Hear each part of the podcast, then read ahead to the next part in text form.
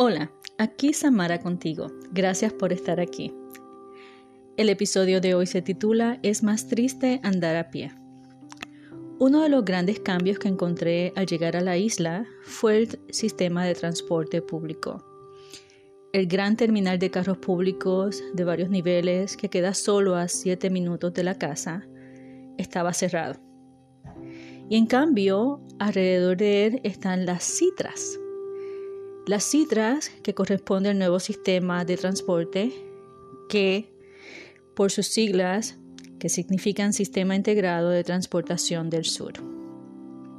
Este nuevo sistema provee servicio gratuito de autobuses con rutas específicas y solo dentro de la ciudad de Ponce. Y me llevó a recordar que cuando estudiaba en la universidad, me gustaba mucho el, utilizar el transporte público. Y recordaba también pues que en ese gran terminal de carros públicos habían todas las opciones, no tan solo para Ponce, sino también para otras ciudades de Puerto Rico, lo cual pues ya esas opciones ya no existen. Ya en, el momento que quieras moverte a lo que sería la parte de, eh, de otras ciudades, tendría que pues, utilizar Uber o personas particulares que proveen el servicio, pero no como antes que con solo 75 centavos se iba a billar o adjuntas, ya eso no existe. Y pues en ese momento cada vez que tengo la oportunidad de tomar las citras, no puedo dejar de, ver ese edificio que después eh, no está en uso, está totalmente eh, vacío y cerrado y no hay acceso para el público. Pero me llegan muchos recuerdos y sobre todo para mí era muy pintoresco el utilizar la transportación pública, inclusive incluyendo hoy día, aunque quizás no, no, son las mismas experiencias que tuve cuando iba a, a la universidad utilizando los carros públicos. Yo creo que tantas historias, eh, ver la diversidad de personas, porque a pesar de venir de la misma isla, somos tan distintos porque hay mucho, eh, muchas influencias de diferentes razas. Como por ejemplo yo tengo pues un lado español y también un lado taíno. Y, y eso, bueno, para mí siempre, eh, siempre creo que la diversidad enriquece. Esa es pues, mi manera de, de ver la vida. Y, y, me encanta, me encanta. Pensé en que en este nuevo sistema y al transcurrir tantos años las cosas serían distintas, pero no lo fue tanto. Recuerdo también que en la universidad mi mejor amiga, eh, que estudiábamos juntas, era muy divertido el ver y el compartir las diferentes anécdotas de lo que le había escuchado, de lo que había sucedido o había escuchado ella y lo que eh, yo también pues había vivido eh, en ese día, porque las personas pues, eh, como mencioné en el episodio anterior, tenemos, es, bueno, no, no todos, pero sí las personas pueden automáticamente abrirse y, contar cosas que, que, quizás son personales o muy sensitivas. el carro público que iba a la universidad tenía que parar primero antes al tribunal entonces eh, se escuchaban tantas historias, tantas historias, pues que, eh, como digo, en un momento dado tú dices, hay cosas como que son muy personales, ¿verdad? sobre todo por los casos de violencia doméstica, etcétera. Pero todo el mundo canaliza y maneja la situación de la mejor manera, ¿verdad?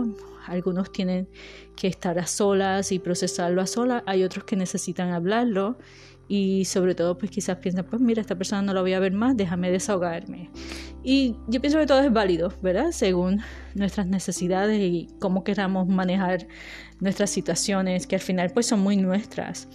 Pero era muy interesante porque eh, siempre que llevábamos a la universidad, la mayoría del tiempo compartíamos una anécdota. Siempre había, siempre había una anécdota entre tantas eh, de personas pues con compartiendo eh, sus situaciones o por qué iban al tribunal o al fondo, porque también antes de la universidad paraban también en el fondo del estado, que era pues el lugar eh, cuando las personas se accidentan en el trabajo. Y, y, pues todo era muy interesante en el sentido de eh, ver cómo era la dinámica y teniendo la experiencia con la citra, veo que la dinámica no es tan distinta, por supuesto, estamos hablando pues que ha pasado una pandemia, que es requerido utilizar las mascarillas, a pesar de que ya en algunos lugares no se tiene que utilizar, siempre para, la, eh, para entrar a la citra la necesitas.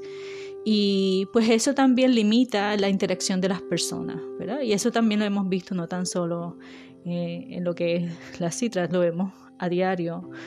¿Cuánto esto nos ha hecho una, una distancia entre las personas?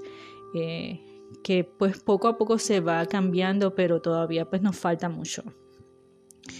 Y de verdad que eh, cuando pienso en eso, que, eh, en que al día de hoy que estoy grabando este episodio todavía es obligatorio el uso de las mascarillas, me parece bien, porque si consideramos al final es por el bien común, para minimizar eh, los contagios. Y algo que siempre me ha llamado la atención es la necesidad de las personas de ser escuchadas. Yo pienso que en, en ese sentido, eh, cuando uno se siente a un carro público, eh, quizás no sé si pasa en, los demás países, pero siempre eh, es interesante como una persona comienza a hablar y sobre todo pueden estar en la parte de atrás y comienzan a hablar porque quieren ser escuchados. Y en muchas ocasiones las personas entran solas y comienzan a hablar de sus situaciones personales y si, y, y si reciben un comentario o no, ellos siguen hablando. Pero lo más interesante es cuando las otras personas hacen eco de lo que la persona está diciendo y se comienza la conversación y, y continúan la conversación.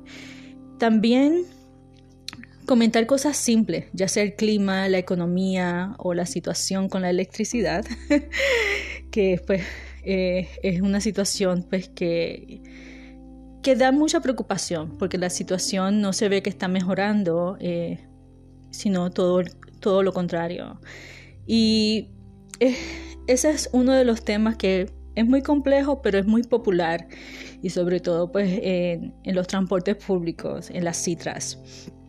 Y, pero en este momento no voy a entrar en eso porque yo pienso que pues eh, no es el tema del episodio. Pero sí es interesante, es bien interesante cómo las personas buscan un eco de sus pensamientos para desahogarse, para desahogar su sentir, lo cual es válido.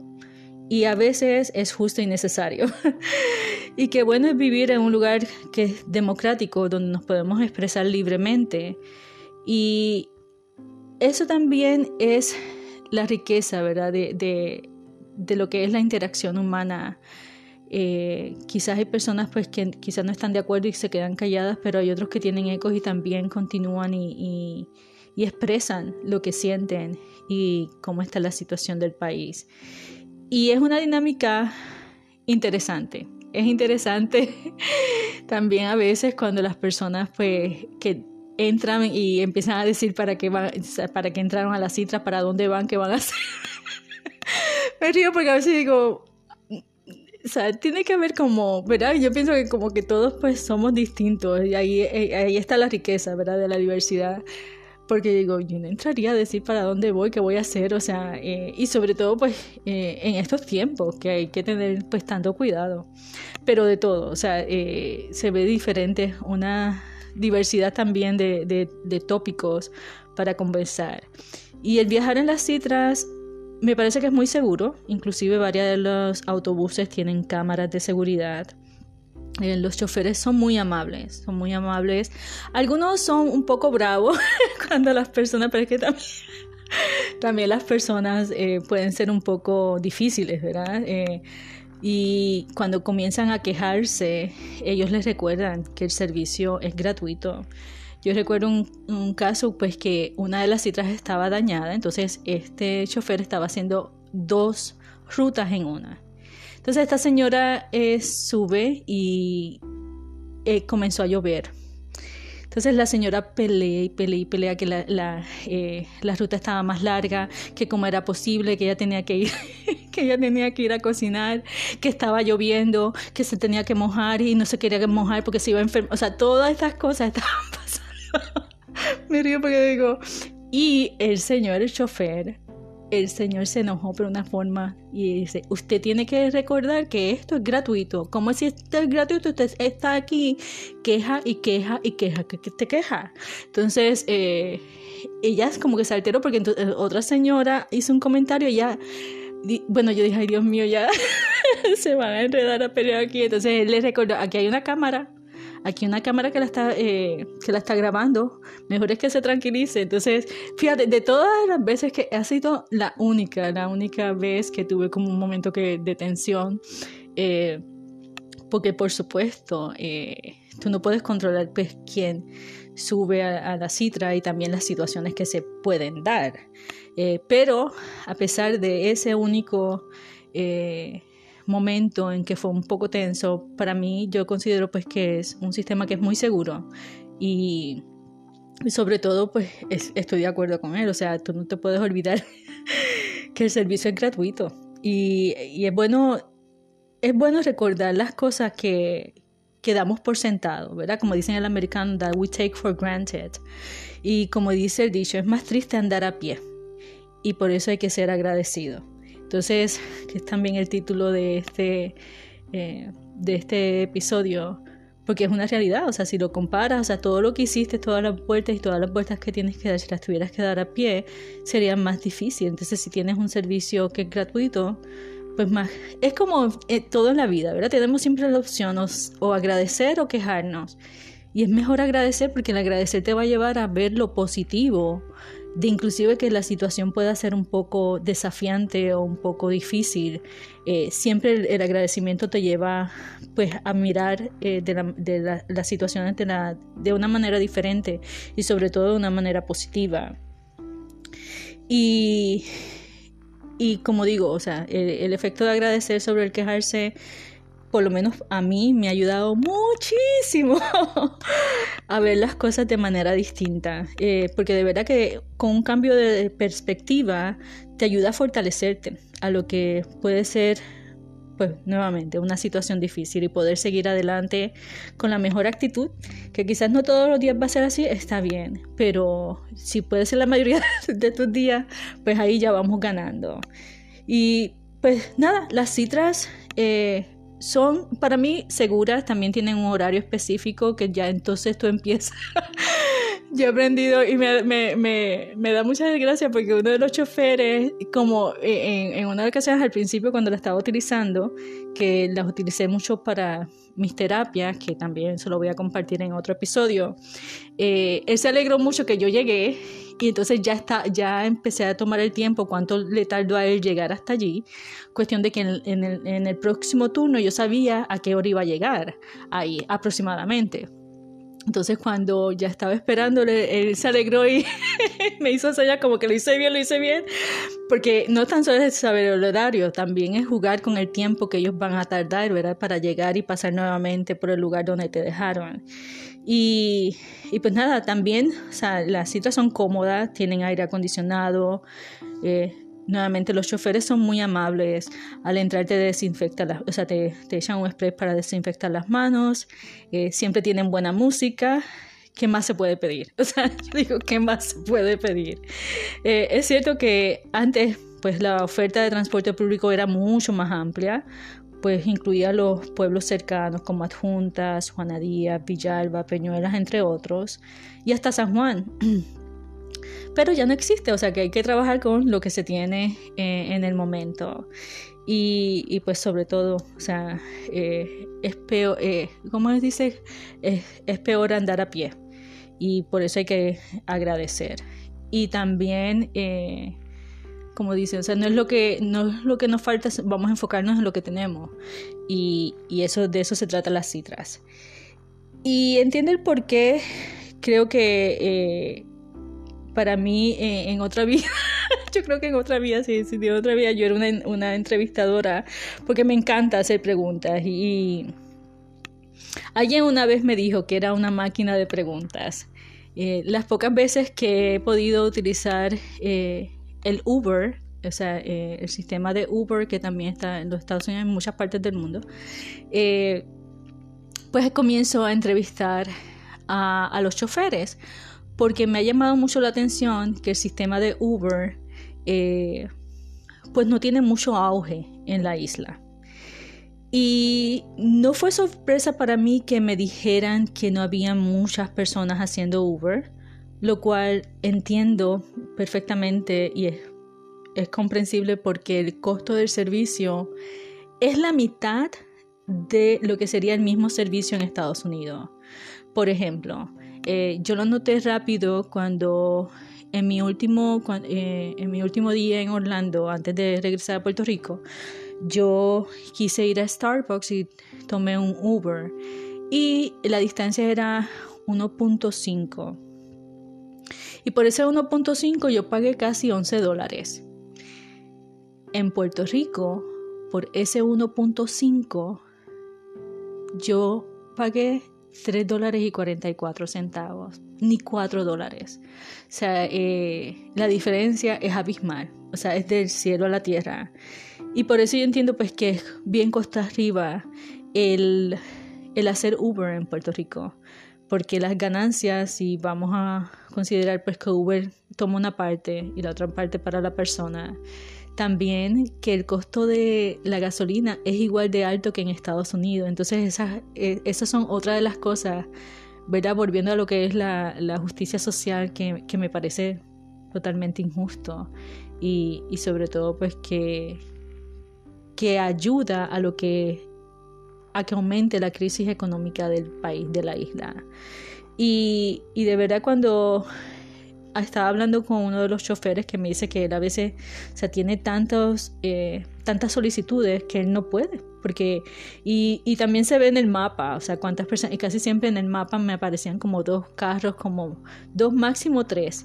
Y que estaban o sea, que quizás estaban entrando más solicitudes porque siempre me dejaban 10 minutos y entonces me decía el sistema está esperando mucho, si quieres trate más tarde. Eh, en el tiempo que he estado en Puerto Rico, si he tomado, si he podido utilizar eh, la plataforma de Uber eh, cuatro veces, ha sido mucho. Y, la realidad es que también si tiene ahí servicio de, taxi particular, pero entonces cuando comparamos el taxi con Uber, Uber sigue siendo estando, quizás por eso lo el precio tan bajo en el servicio, quizás también para competir con lo que son los taxis. Y, pero con todo eso yo digo, wow, la ganancia eh, de las personas comparado pues con el costo de eh, el costo altísimo de la gasolina eh, es bien cuesta arriba, es bien cuesta arriba. Y pues como siempre analizo y sobreanalizo, te comparto este ejemplo de este viaje que hice pues y, lo comparé y de verdad que, que, no entiendo por qué la gran diferencia y sobre todo eh, que es la misma compañía. Pero eh, cosas que no vamos a entender, ¿verdad? Pero siempre la, la, justicia social siempre se va a ver reflejada en esas pequeñas, en esos pequeños detalles que pues al final pues la gente tiene la necesidad de trabajar y lo tiene que hacer.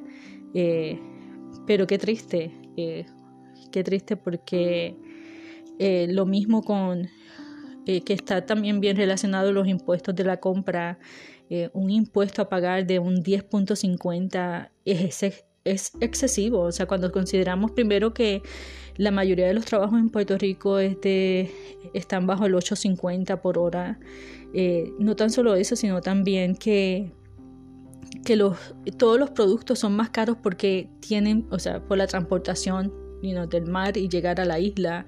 Entonces esos, esos productos son más caros que inclusive lo, notaba, por ejemplo, un pequeño ejemplo, la leche de almendra, lo que pagaba en Estados Unidos y lo pagaba en Puerto Rico. Eh, en Estados Unidos podía hasta en especial 3 dólares, en Puerto Rico la misma leche de almendra 6 dólares, más lo que sería el, eh, el tax que por comida es un 7%, o sea, entonces como wow. es algo que, que, es como, bueno, como lo siento, es como nadar contra la corriente. Y de ahí, pues, como compartí en el episodio anterior, la resiliencia del pueblo. en enfocarse en lo positivo, que es estar vivo, que si estamos vivos es para seguir luchando, eh, pero percibo, sigo percibiendo mucha tristeza detrás de esas ganas y, de seguir adelante y de mejorar el país y de levantarlo, eh, porque está en un proceso de levantarse de nuevo el país. Y, y como se dice, o sea, eh, esa frase que se escucha mucho es que las cosas podrían estar peor. Pero si estamos vivos es porque podemos con esto y más. Y es cierto. Y por eso te recuerdo que no importa las circunstancias, brilla intensamente. Gracias por escuchar. Hasta el próximo episodio.